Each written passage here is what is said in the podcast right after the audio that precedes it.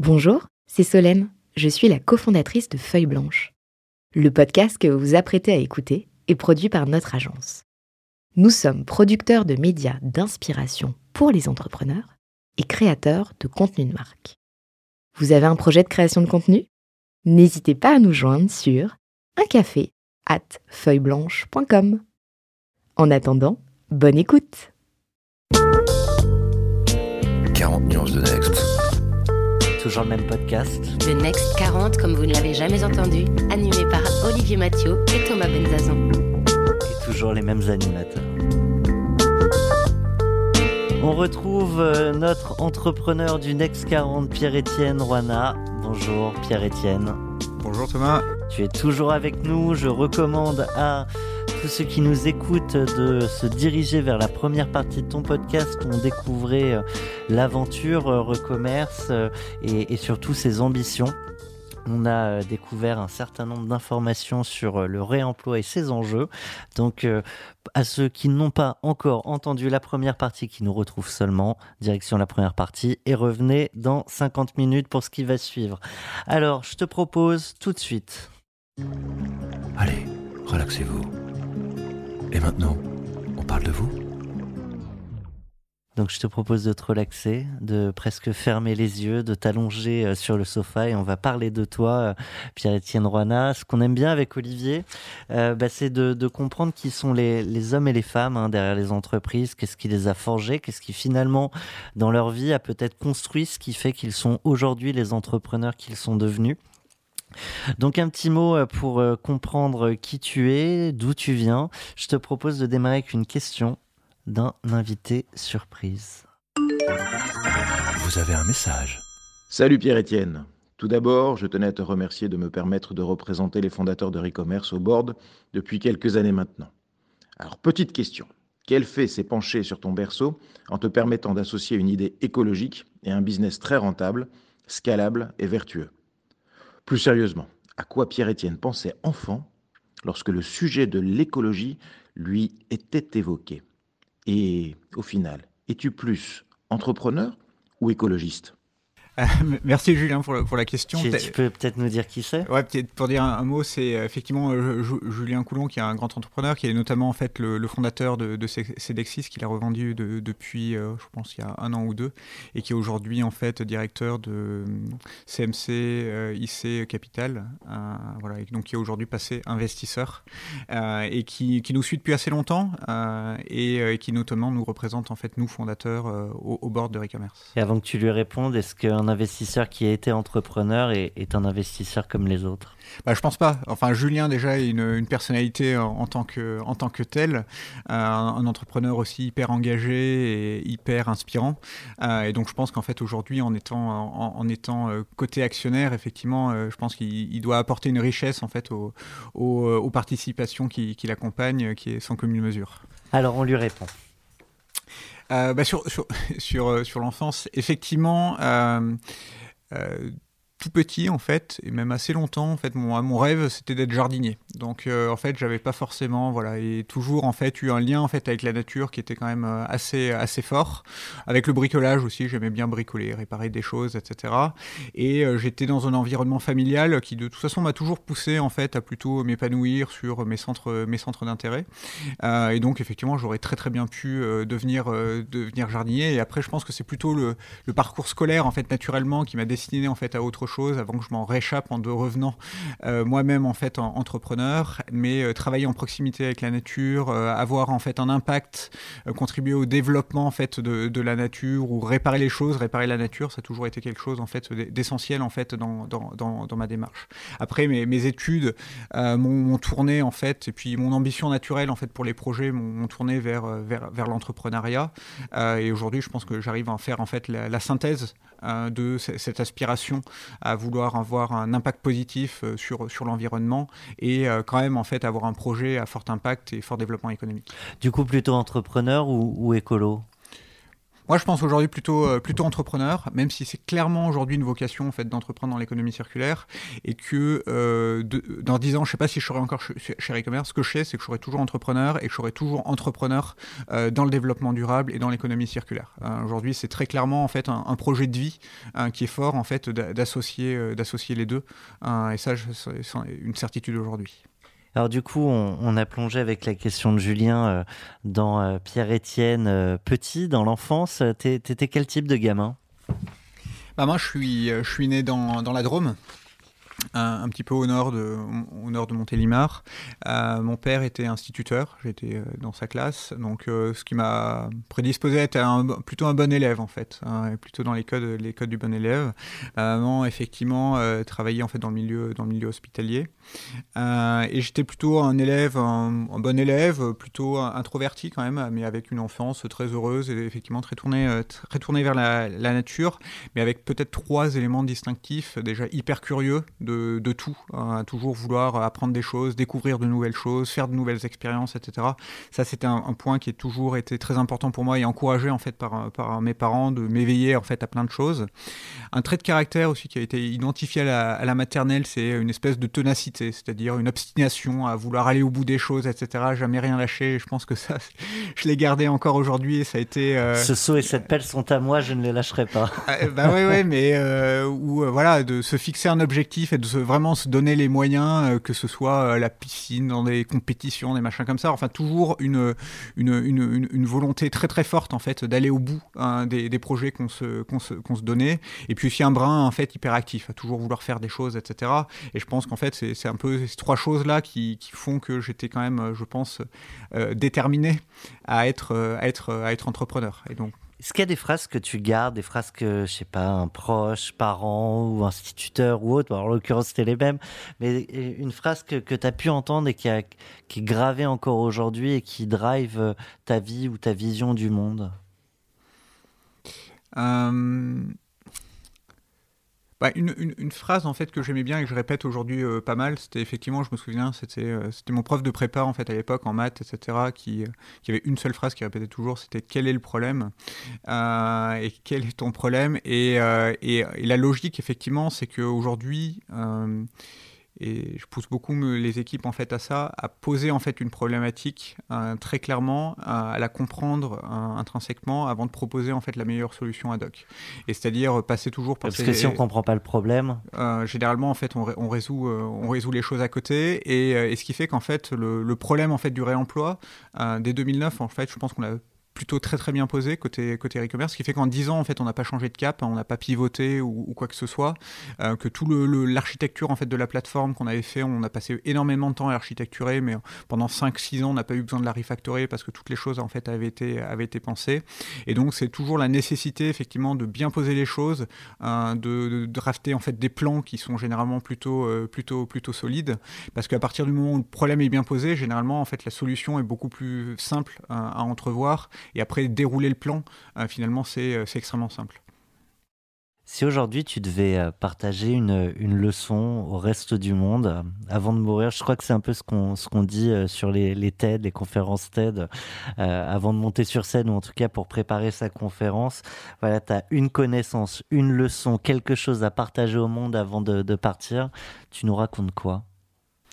Ah. Ça pourrait être l'occasion de ta carte blanche de tout à l'heure en même temps. Je, je préempte peut-être. Non, non, pas, pas, pas, évident, pas, pas, évident comme réponse, comme question plutôt.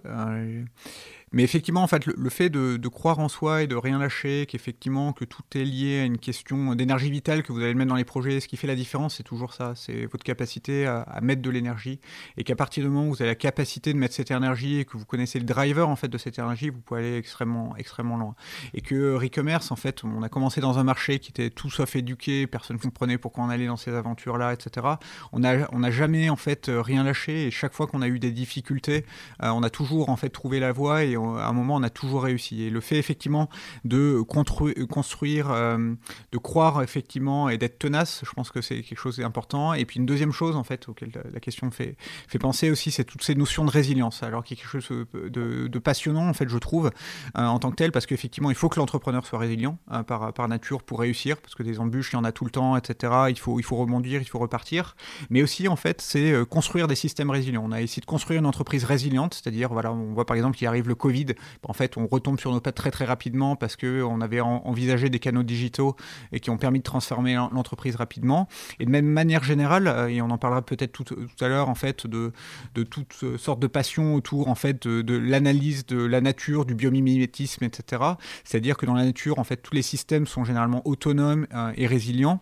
Et donc, euh, il y a eu, enfin, chez e-commerce, en fait, toujours cette réflexion chez nous sur comment, en fait, être résilient, en fait, dans toute, dans, dans toutes conditions et, et, vraiment de réfléchir de manière systémique à cette notion. Si on pousse la résilience sur la pensée, est-ce que ça veut dire que, la certitude est, plutôt euh, un frein? Euh, ah oui, oui, en fait, j'ai jamais eu le souci d'être cohérent. Enfin, je peux vous dire un truc aujourd'hui, puis demain, parce qu'il y a un nouvel élément, je vous dirai le contraire, avec le même niveau de conviction. Euh, non, non, je pense qu'en fait, l'entrepreneur, en fait, se doit en permanence de se réinventer, de se rechallenger. Et on peut avoir, en fait, de la certitude dans des tendances longues. Par exemple, en fait, demain, je viendrai pas vous voir pour dire euh, le, reconditionner, en fait. C'est pourri. Je me suis trompé. C'est pas ça.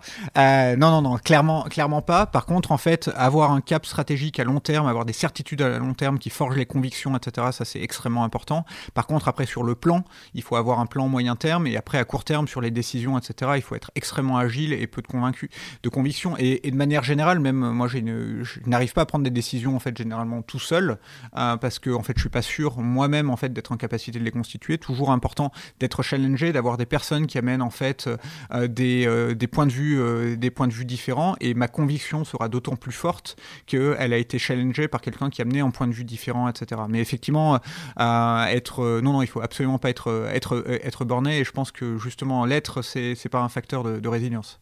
Je sais plus qui disait ça, c'est mon associé qui, qui, qui, me faisait cette citation l'autre jour, mais, mais cette idée que toutes les grandes boîtes, les grandes réussites avaient eu un moment, une décision clé qui avait tout changé. Est-ce qu'il y a une décision clé chez Recommerce qui a, qui a tout, tout entraîné?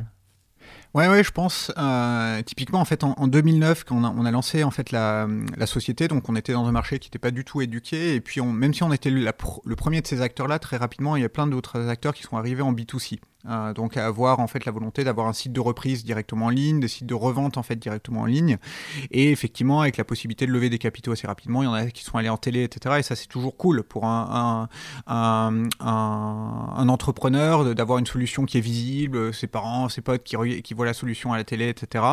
Et nous en fait, on a été la seule boîte à ce moment-là de dire en fait, nous euh, on va travailler en marque blanche pour les gros acteurs en fait du secteur et on va les convaincre euh, pour faire ça et de profiter en fait de leur visibilité de profiter de leur pool de clients, etc. Et en fait, ce, move euh, là, bon, il est déjà lié au fait qu'on n'avait pas du tout d'argent. Hein. Quand j'ai créé e-commerce, j'ai mis tout ce que j'avais dans mes poches et on a, moi j'ai mis 7000 euros et c'est tout ce que j'avais en fait, puisque j'ai créé e-commerce à l'issue de mes études.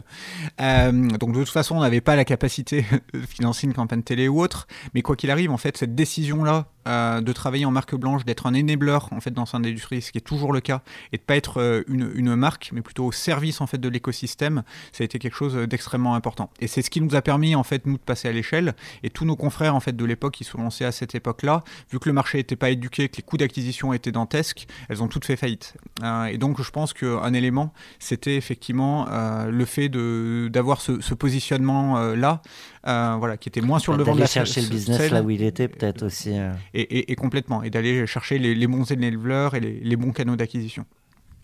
C'est important l'ego pour un entrepreneur. Tu, tu parles du fait que sa famille, ses potes, les proches, peut-être même les autres entrepreneurs euh, te, puissent te voir à la télé, qui a un côté un peu waouh. C'est un sujet je pense que je pense que c'est un sujet. Après, je sais pas moi la, manière en fait dont, je, l'exprime. Tout à l'heure, Florent a, expliqué qu'effectivement l'exercice médiatique n'est pas quelque chose auquel je me prête volontiers parce que justement je suis pas forcément quelqu'un qui s'expose. Moi, je suis plutôt celui qui va être au moulin, proche, des, proche de ses équipes, etc. Et pas forcément en fait sur le devant de la scène. Ça, c'est jamais quelque chose qui m'a qui m'a qui m'a attiré en tant que tel. Moi, c'est vraiment en fait la logique d'avoir en fait de l'impact, de me voir progresser. C'est ça vraiment aujourd'hui. Voilà. Après, je pense que j'ai forcément en fait un ego, mais en, tout cas, c'est pas quelque chose qui m'a poussé en fait à avoir euh, à, prendre des décisions en tant que tel. Et aujourd'hui, moi, j'ai plutôt en fait un type de management qui, euh, qui permet de faire la, synthèse plutôt au sein d'un collectif, de mettre en avant en fait les individualités, de responsabiliser en fait euh, les personnes. Et, et moi, il y a qu'une chose que j'aime faire, c'est recruter des gens qui sont bons, les mettre en avant, euh, de faire que le que Recommerce en fait est représenté plutôt par un collectif d'individus. Donc de temps en temps moi qui prends la parole, des fois c'est Benoît, des fois c'est d'autres associés, des fois c'est d'autres managers. Mais je pense qu'en fait la réussite euh, du, projet Recommerce est avant tout un projet collectif et que je dois être au service de ce collectif. Tout à l'heure, tu as évoqué le fait que tu es passé euh, par la prépa, on n'en a pas du tout parlé, mais en, deux mots, tes, études? Moi, mes études, en fait, j'ai fait euh, maths sup, maths spé. Euh, et en fait, euh, à l'époque, je sais pas, j'ai eu une grosse, euh, je sais pas ce qui m'est arrivé, mais effectivement, gros euh, centre d'intérêt pour la philo au moment où en fait j'étais en maths sup, maths spé, donc c'était devenu mon centre d'intérêt numéro un. Et puis, puis j'ai cru qu'en fait devenir ingénieur, ça allait me conditionner à serrer des boulons toute ma vie, ce qui était une fausse idée. Et donc en fait, j'ai décidé de passer les concours parallèles pour passer en business school. Et donc il y avait une ou deux business schools en fait qui permettaient ça à l'époque. Et donc je suis parti en fait en, en, business, en business school. tu peux la citer? Moi, c'est la, business school de l'Institut Télécom. Hein, aujourd'hui, à l'époque, il y avait un, autre, un autre nom. Et euh, ce qui m'a permis de découvrir un univers en fait complètement différent, de me former beaucoup plus à des choses sur lesquelles j'avais un attrait naturel, euh, on, va dire, plus proche du business, qui, qui in fine en fait m'attirait pas mal, et surtout en fait me permettre, c'était un premier élément de structuration important pour moi, de m'épanouir dans tout ce qui est le monde associatif. C'est-à-dire là, où tout à l'heure j'évoquais que j'étais plutôt quelqu'un d'introverti hein, à la base, euh, bah là j'ai découvert le fait de se mettre au service d'associations, au service de collectifs, et tous mes réflexes managériaux, je les ai développés en fait dans ce, dans ce contexte-là. Euh, Introverti, ne boit pas d'alcool d'après euh, les notes qu'on a pu avoir de, de, tes proches. Donc a priori, l'association, c'était pas le BDE. Si, si, hein, j'étais président du BDE. Alors, en fait, quand, quand j'ai réussi à faire ça, non, en fait, c'est grosso modo, bah oui, de toute façon, comme on, on organisait ces events-là et qu'il fallait potentiellement de temps en temps, euh, bah, il fallait quand même quelqu'un de lucide hein, dans tous ces événements-là. Déjà dans la révolution, en vrai. Et donc j'étais, et donc j'étais, j'étais candidat, et puis après j'ai membre de, de l'équipe qui était très bon en fait sur sur ces aspects, euh, sur ces sur ces aspects-là. Euh, effectivement, non. Et après, en fait, tout à l'heure Florent évoquait la, la prise d'alcool. Non, en fait, gros grosse euh, obsession fait du self-control euh, qui fait qu'effectivement euh, tout, euh, tous les produits type alcool etc effectivement enfin c'est voilà c'est j'ai un enjeu avant Peur tout de, pas maîtriser de pas forcément en fait maîtriser etc et je pense que ça a été un des premiers leviers sur lequel en fait j'ai jamais eu en fait de j'ai jamais eu de, de, de sensation en fait pour l'alcool etc parce que toujours la volonté de rester en fait en, contrôle de mes émotions est quelque chose d'extrêmement fort je sais pas pourquoi mais ah bah, c'était ma, ma, question quel serait le risque de ne pas maîtriser? Non, je, je parle pas sur les actions, mais dans, dans, la, dans la tête. Bah, ça, je sais pas. Hein. Ça, il faudrait que je fasse des exercices en fait euh, pour essayer d'en comprendre en fait le sous-jacent. Mais euh, effectivement, c'est un gros enjeu. Effectivement, toute la partie euh, lâcher prise.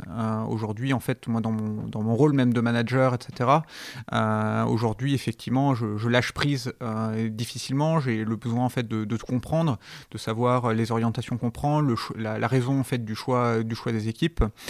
et ça, c'est un, un élément important sur lequel j'ai beaucoup travaillé en disant aujourd'hui je suis beaucoup plus confortable avec la prise de décision délégué, mais j'ai toujours euh, du mal en fait à accepter une divergence entre moi, ma vision initiale et la manière dont quelqu'un l'exécute. Donc là-dessus j'ai beaucoup beaucoup travaillé, mais c'est en fait un, vrai, euh, un, vrai, un vrai travers en fait et une vraie logique en fait du, du, du, lâcher prise et ce qui explique en ce moment en fait 90% euh, de mon temps est, est, consacré à e-commerce d'une part parce que ça me passionne hein, clairement, enfin c'est une aventure incroyable et le secteur est passionnant, mais aussi en fait parce que j'ai cette, cette problématique là effectivement de, de déléguer euh, et, de faire totalement, euh, totalement confiance. Quelque chose, euh, voilà. Mais je travaille, je travaille dessus. tu, donc effectivement, un recommerce prend beaucoup de ton temps. Tu évoquais tout à l'heure que petit, tu souhaitais devenir jardinier. Alors on va emprunter à Voltaire le, la rubrique suivante pour comprendre comment Pierre-Étienne Roina cultive son jardin. Vous Respirez.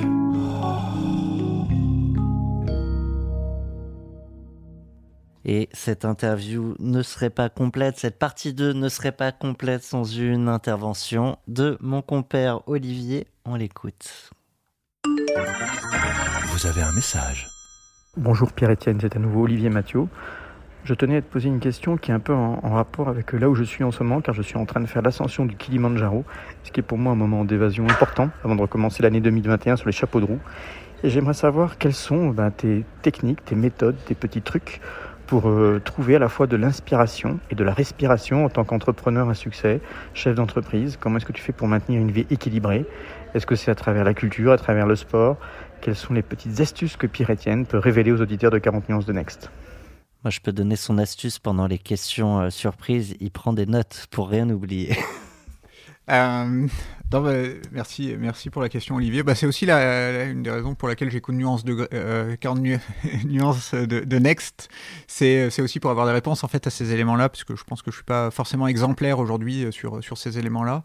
Euh, bon, déjà la première première aparté, effectivement, c'est sur euh, une des solutions que j'avais trouvées, c'était aussi de faire l'ascension du Kilimanjaro il y a il y a deux ans, et ça avait été euh, vraiment inspirant.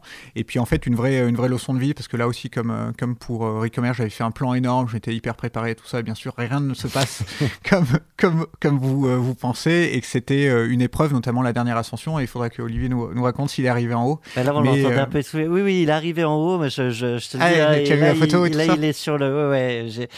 Euh, mais on le sent un peu, un peu essoufflé, fatigué. Ah ouais, mais c'est.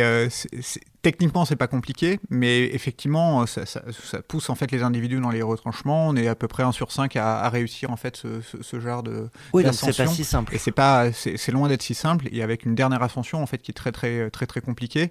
Et euh, effectivement, dans toutes les euh, dans toutes les randonnées que j'ai faites, euh, en tout cas, c'était effectivement la, la, plus inspirante, la plus la plus marquante, et avec effectivement un, un challenge très très fort. Pourquoi inspirante?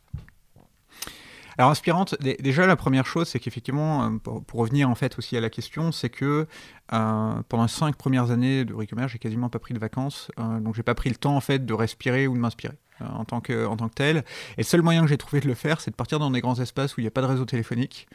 Euh, et pour vraiment en fait me, me dé déconnecter et être beaucoup plus finalement en symbiose avec les éléments naturels, etc. pour se poser, avoir aucune tentation et, et, ré et réfléchir. Et c'est notamment en fait dans cette optique-là que j'ai euh, j'ai fait l'ascension la, du Kilimanjaro avec, avec ma compagne pour vraiment en fait voilà, se, se, poser les bonnes questions, réfléchir parce que enfin vous, vous marchez pendant des jours et des jours. Et donc c'est assez inspirant, ça permet de se poser les, les bonnes questions et aussi de développer une certaine humilité. Parce qu'en en fait euh, autant dans, dans, notre petit monde à nous en fait euh, finalement assez assez protégé dont en plus on est un peu le euh, on est un peu le un peu la, la star de nos, nos, petits écosystèmes en tant que tel ça permet de, de, se rappeler en fait à une certaine humilité une certaine fragilité et ça permet de se, se, se replacer en fait dans un, dans, dans, un contexte de nature où on est on n'est pas grand chose et donc ça a été une, une expérience extrêmement marquante si je dis pas de bêtises c'est 5500 mètres à peu près de hauteur. Ouais, 5009. Ouais, ouais 5009. Ouais. Euh, c'est quoi les questions à ce moment-là dans la tête? Tu dis, on se pose plein de questions, euh, des, questions très concrètes qui te sont passées? Alors déjà, en fait, comme on est en altitude, on réfléchit lentement. Donc, donc euh, ça permet de bien poser, euh, ça, ça, permet euh, bien poser le problème, mais effectivement sur un petit peu sur, sur sur le sens. En tout cas, moi, c'était des questions sur le, le sens de l'engagement. la question qui, qui, qui, que posait aussi Olivier sur en fait l'équilibre pro perso. Typiquement, en fait, moi, c'est une vraie question. Est-ce que je suis équilibré ou pas? J'ai la perception que oui, mais après 90% de mon temps, je le passe sur e-commerce. Donc les gens disent, bah, équilibre, c'est 50-50 en fait des, des, des, des deux côtés. et et, euh, et, donc aujourd'hui, subjectif. C'est assez le... subjectif et je me, je me, sens particulièrement épanoui en fait dans dans voilà dans, dans, dans, ma vie, dans mon style de vie. Et puis j'ai la chance d'avoir une compagne qui m'accompagne depuis 15 ans, qui est complètement en fait à l'écoute et supportive en fait de, de mes engagements, de, de, mon rythme de vie.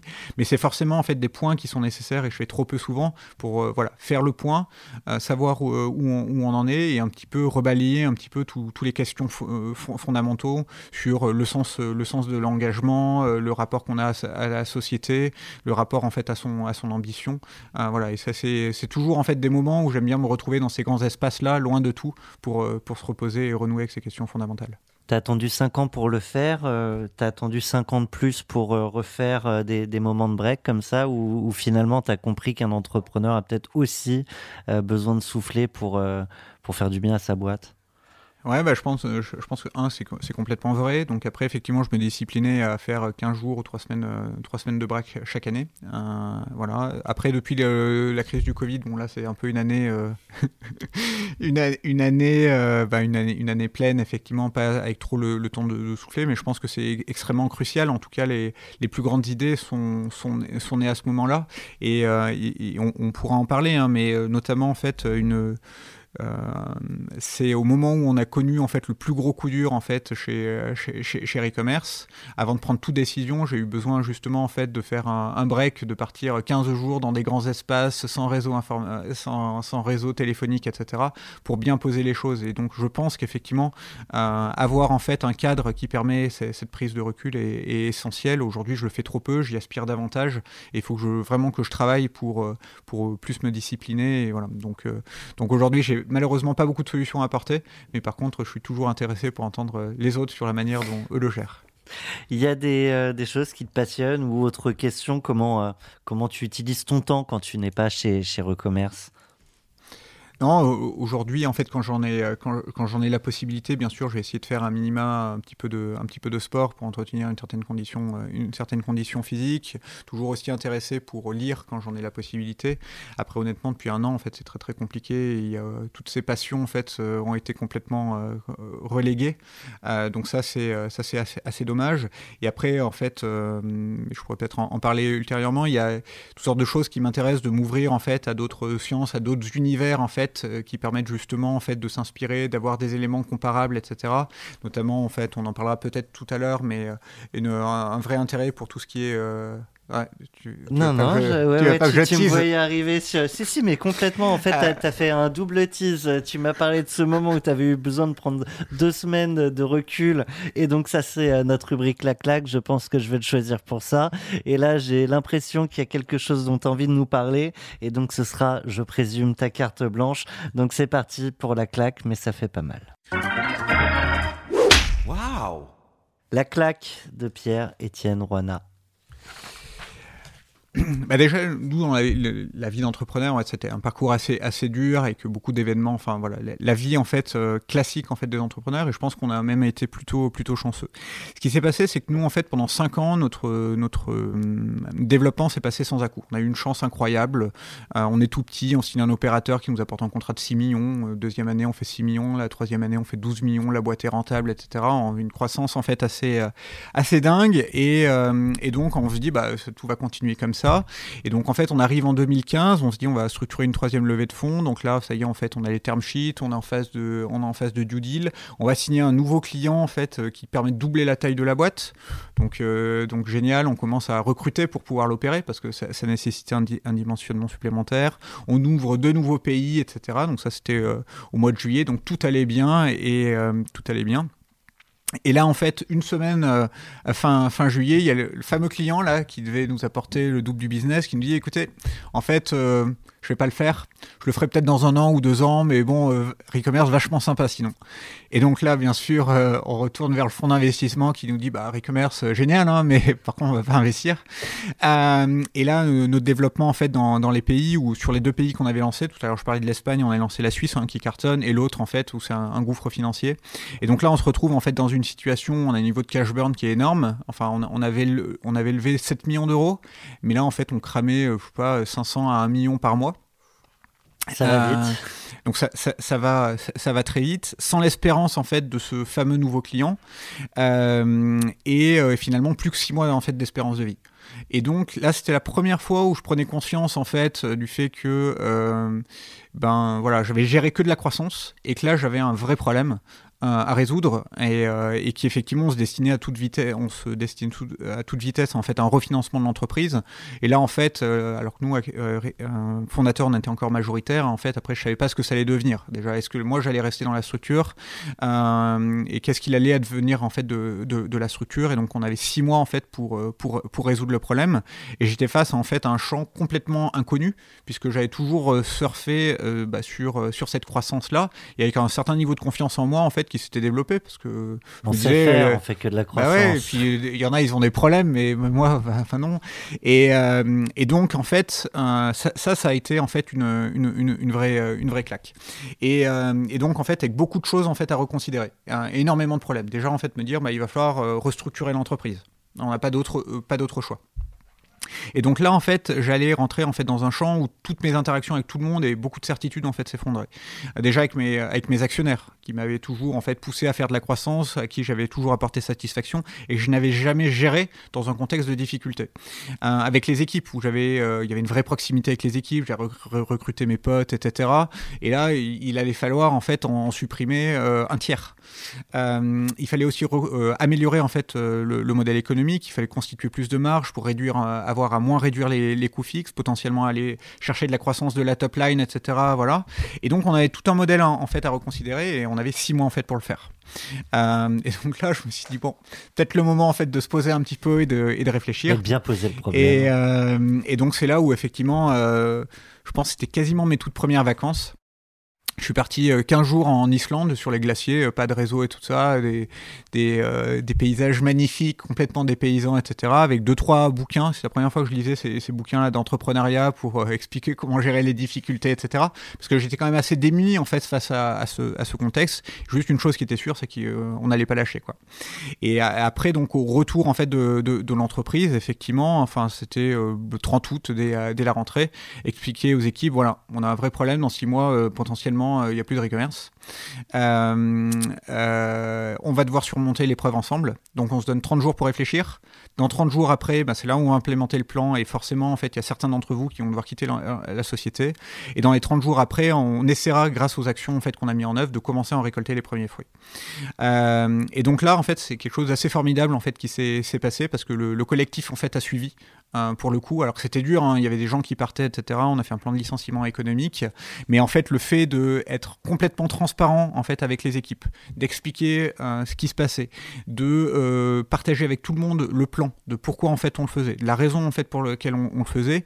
Il y a eu une énergie en fait assez incroyable en fait de transformation euh, de, l'entreprise, avec des gens qui sont partis, séparés en très très bons termes. Il y a certains de mes amis, j'ai dit écoutez, t'as plus ta place pour toi, et dit t'inquiète, voilà, je comprends bien etc. Et donc ça s'est plutôt bien passé. Il y a eu des licenciements un peu plus compliqués.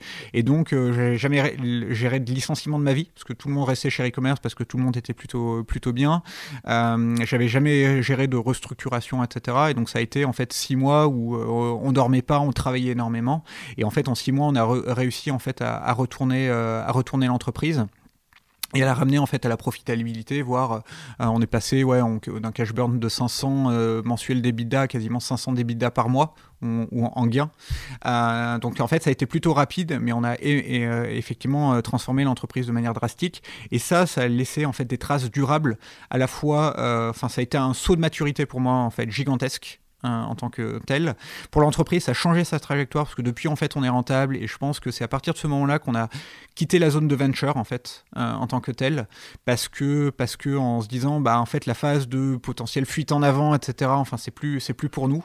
Euh, et donc aujourd'hui, on cherche à recruter des, des, personnes qui ramènent, en fait, cette logique de, prise de risque, etc., parce que, en fait, ça m'a, ça m'a un petit peu échaudé, me dire, il faut en permanence rester en maîtrise, en fait, du destin de l'entreprise, avoir en permanence sécurisé des plans B, etc., parce que plus jamais se retrouver en fait dans ces situations-là où il n'y a pas d'issue euh, techniquement. Et donc là aussi, enfin tout à l'heure on parlait de résilience, cette logique en fait de développer une résilience pour l'entreprise et en permanence d'avoir en fait des plans de sauvetage. C'est pour ça que j'ai expliqué que la crise du Covid finalement a pas été euh, trop douloureuse de notre côté parce qu'on savait comment faire, on avait des plans de continuité d'activité qui étaient prêts, euh, on savait comment aborder les choses d'un point de vue méthodologique et d'un point de vue business, beaucoup de choses en fait étaient, étaient, étaient anticipées. Mais en tout cas, en fait, à titre, titre personnel, je pense que c'était ma première cicatrice d'entrepreneuriat et elle a été extrêmement durable. Enfin, j'ai perdu des gens euh, dans l'aventure que j'aurais euh, souhaité emmener beaucoup, beaucoup plus, beaucoup plus loin. J'ai fait des erreurs de communication, notamment vis-à-vis -vis de mes actionnaires, que, qui j'ai décidé de plus répondre parce que bah, j'avais pas beaucoup de temps, hein, il fallait que je fasse mon choix. Et donc d'un côté, j'avais des gens qui me demandaient des reportings tous les jours. Ben ouais, mais j'ai dit, bah, laissez-moi tranquille. Je suis en fait potentiellement à la manœuvre pour essayer de résoudre le problème. Euh, voilà. Et donc euh, la manière en fait dont j'ai géré cette crise à l'époque, in fine, ça s'est plutôt bien bien soldé. Puis c'était for forcément les bons choix. Il y a beaucoup beaucoup de choix de, de communication, d'accompagnement, etc. que j'aurais pas forcément que je referais pas forcément pareil. Du coup, on perçoit les invests, ses collaborateurs, la boîte, soi-même de manière très différente après un coup comme ça. Ah oui, complètement. Euh, complètement. C'est un, vrai, un vrai saut de, de, maturité. Après, je pense que j'étais plus du tout le même. Et la même, la manière de faire du, du business, euh, le fait de revoir en fait les modèles où effectivement on développe son modèle économique, etc. Et puis euh, et on est réalité, ramené par une réalité en fait qui est celle de, de la profitabilité, etc. et donc aujourd'hui, voilà, une, je pense qu'on est, on, est maintenant plus dans une logique en fait de juste milieu, hein, c'est-à-dire en fait d'aller sur le juste niveau de croissance, mais avec toujours en fait les pieds davantage, euh, les pieds davantage sur terre. Et donc je pense que c'est à partir de ce moment-là qu'on a arrêté de définir e-commerce comme, euh, comme une, une start-up en tant que telle. On en a gardé l'esprit, on en a gardé les fondamentaux de culture qui sont très très très forts chez, chez, nous. Mais en termes en termes de pragmatisme euh, économique, voilà, on a, on, une a complètement, on a complètement changé de mindset. Et eh ben nous, du coup, on change radicalement, je présume, de, de sujet pour la carte blanche de Pierre-Étienne. Carte blanche pour 40 nuances de Next. Ouais, bah c'est euh, merci. Non, deux, deux, sujets en fait qui pouvaient euh, qui pouvaient être intéressants, c'est qu'aujourd'hui en fait on, pense qu'effectivement pour contribuer au changement euh, au changement sociétal en fait nécessaire en fait à résoudre cette problématique du réchauffement climatique, ça passe énormément par l'éducation, la sensibilisation. Et donc déjà en fait un premier message, on, nous en ce moment on fait un truc qui est vachement bien et que je conseille en fait à tous les entrepreneurs qui nous écoutent, qui permet chez nous Recommerce de créer énormément de liens, de sensibiliser aussi à ces problématiques du développement durable. Sais pas si tu connais, c'est qu'on forme en fait tous les euh, collaborateurs de e-commerce à la fresque du climat, euh, qui est en fait, on va dire, un, atelier qui dure 2-3 heures, qui est assez ludique et qui permet en fait de former aux causes et conséquences en fait du, euh, du réchauffement climatique.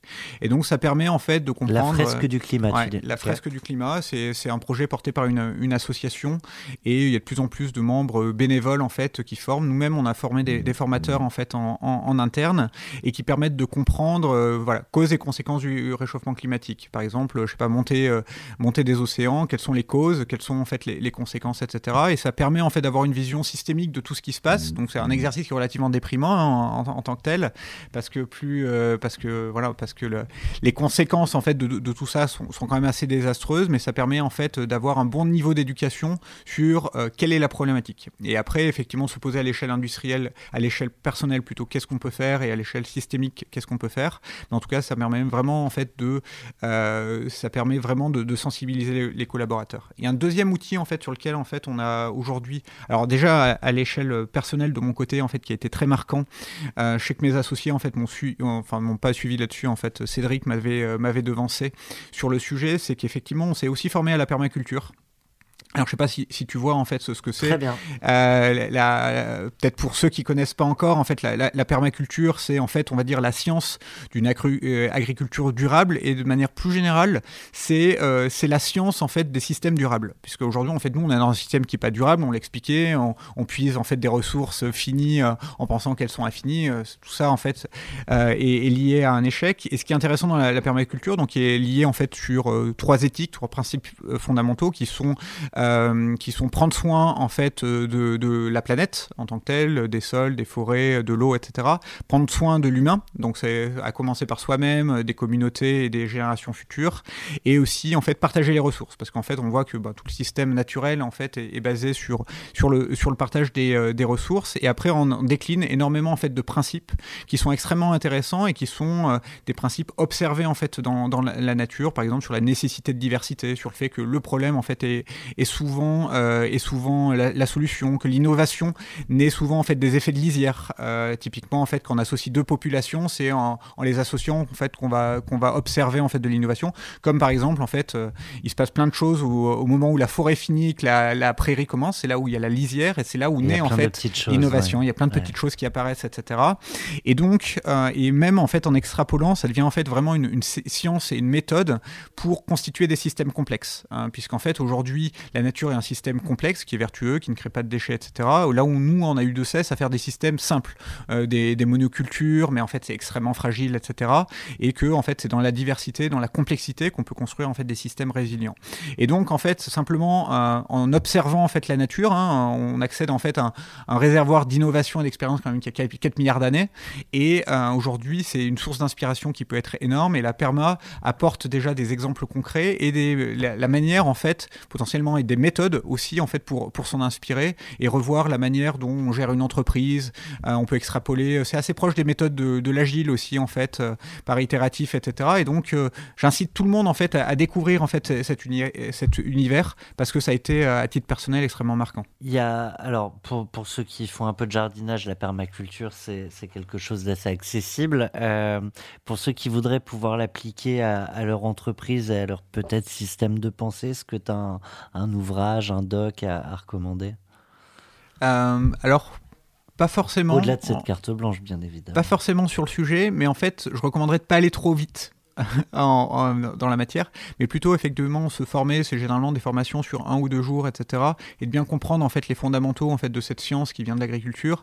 Et après que chacun réfléchisse sur la manière dont en fait il peut l'appliquer cette méthode euh, à titre personnel sur dans son entreprise, etc. Et typiquement c'est pour ça que moi j'ai pas lu de bouquin qui, qui expliquait ces choses-là, parce que j'ai plutôt essayé d'en faire ma science propre et euh, d'en de développer une propre discipline, de voir voilà comment je peux aujourd'hui m'inspirer en fait de la nature pour euh, créer une société plus résiliente, plus innovante vente euh, et, plus, euh, et plus respectueuse de, de l'environnement. T'es pas obligé de répondre euh, ni quoi ni, ni comment, mais est-ce que tu as fait des petites expériences pour mélanger la forêt et le début de la prairie pour voir ce qui se passait? Bah en fait, nous, en tout cas, chez, chez, chez e-commerce, on a toujours été à vouloir avoir un maximum en fait de mixité en fait dans, dans, dans, dans, les équipes euh, avec des gens d'horizons extrêmement différents, de cultures extrêmement euh, extrêmement différentes. Et aujourd'hui en fait, euh, en tout cas l'équipe. Tout à l'heure on parlait de qu'est-ce qui m'inspire aujourd'hui, qu'est-ce qui me fait respirer. L'équipe en fait une bonne partie aujourd'hui de ce qui m'inspire et me fait respirer parce qu'il y a des personnalités qui sont qui sont qui sont chouettes et c'est justement en discutant avec ces gens-là qui viennent d'horizons différents, de milieux différents, de milieux culturels différents qu'en fait on arrive à trouver bah, être inspiré et à créer de l'innovation. Donc en fait, euh, Eric c'est un peu une, une, lisière, en tout cas, entre, euh, entre ce, monde de l'économie linéaire et puis, euh, et, puis et la, prairie, en fait, qu'on espère, en fait, d'un monde beaucoup plus durable. Tu euh, donc évoques l'équipe, hein, qui est une manière de, te permettre de respirer. Tout à l'heure, tu évoquais même euh, des, amis, et c'est vrai que je voulais rebondir dessus, puis on avait tellement de sujets que j'y suis parvenu, mais comme tu y reviens, je me permets. Euh, on peut être euh, ami avec ses collaborateurs. Je sais que la réponse est, oui, mais la question, c'est vrai que c'est une question qui se pose souvent chez, des dirigeants de à quel point on met le curseur entre le pro, le perso. Est-ce que tu as un avis là-dessus? Est-ce que tu as une manière de faire? Ou est-ce que tu euh, résilies euh, Tu adaptes régulièrement ta manière de faire? Non, non, non bah là-dessus, en fait, j'ai toujours dans mon équipe en fait deux personnes qui étaient au BDE avec moi en école, hein, donc euh, on se suit depuis 15 ans et puis en fait on, se, on fréquente en fait en, dehors de, dans l'entreprise. Je pense qu'en fait il y, a, deux choses. Déjà effectivement apprendre individuellement à séparer les sujets hein, et à faire la différence entre le pro et le perso et c'est des choses qu'il faut apprendre. C'est-à-dire que c'est pas parce que je fais un retour euh, sur euh, la qualité, je sais pas, de la présentation d'un de mes amis qu'il faut qu'il prenne à titre personnel. Voilà, mais ça c'est des choses en fait qui mûrissent avec l'âge et qu'on apprend d'arriver en fait à séparer ces, deux espaces-là. Et après, l'autre chose, c'est aussi de l'importance en fait d'être authentique en fait dans, la vie d'entreprise, c'est-à-dire euh, pas avoir en fait deux types de personnalités, deux types de discours euh, et d'être en, cohérence en fait avec euh, avec ses valeurs et avec soi. Et dans ce cas-là, en fait, ça permet effectivement de, faciliter cette ce, type ce type de collaboration. Et donc aujourd'hui, effectivement, enfin souvent, enfin je travaille avec des gens que je fréquente en fait par ailleurs et, et de longue date. Et aujourd'hui, ça s'est toujours très très bien passé parce qu'on savait où étaient les limites, parce qu'on savait cadrer en fait cette, cette relation là, euh, et parce que je pense qu'on était vraiment authentique et à l'aise en fait euh, avec nos démarches respectives. Même chose pour tous les, les associés? Euh, bah oui, oui, je sais que Benoît, en fait, au début, avait recruté son cousin. Euh, il nous fallait un ingénieur informaticien, il avait fait appel à son cousin, etc. Et donc, euh, ouais, et puis chez Cédric, en fait, on travaillait avec sa belle-sœur depuis super longtemps et ça se passe super bien, etc. Donc nous, en fait, voilà, enfin, ça se, je pense que ça se prête pas mal, en fait, à notre mode d'organisation et notre culture, en fait, d'entreprise, en fait, où il y a énormément de solidarité, où tout le monde, en fait, est, fait corps, en fait, avec la mission, la mission de l'entreprise. Euh, où on est relativement transparent, où l'organisation est quand même relativement euh, flat et, responsabilisante. Et c'est euh, tout un contexte qui facilite en fait ce, genre de rapport. Mais on a, j'ai pas d'exemple où en fait le fait d'avoir amené en fait des personnes de notre écosystème proche et posé des difficultés à partir du moment où tout est parfaitement clair vis-à-vis aussi du reste des collaborateurs qui, qui connaissent en fait ces, ces, relations par ailleurs. Je posais la question parce que c'est des débats que j'entends souvent entre entrepreneurs, donc je trouve ça toujours intéressant d'avoir les, avis des, uns et des autres. Euh, c'est le moment presque de se dire au revoir, mais avant ça, on a envie de, découvrir quelle est la sista de Pierre-Étienne Roina.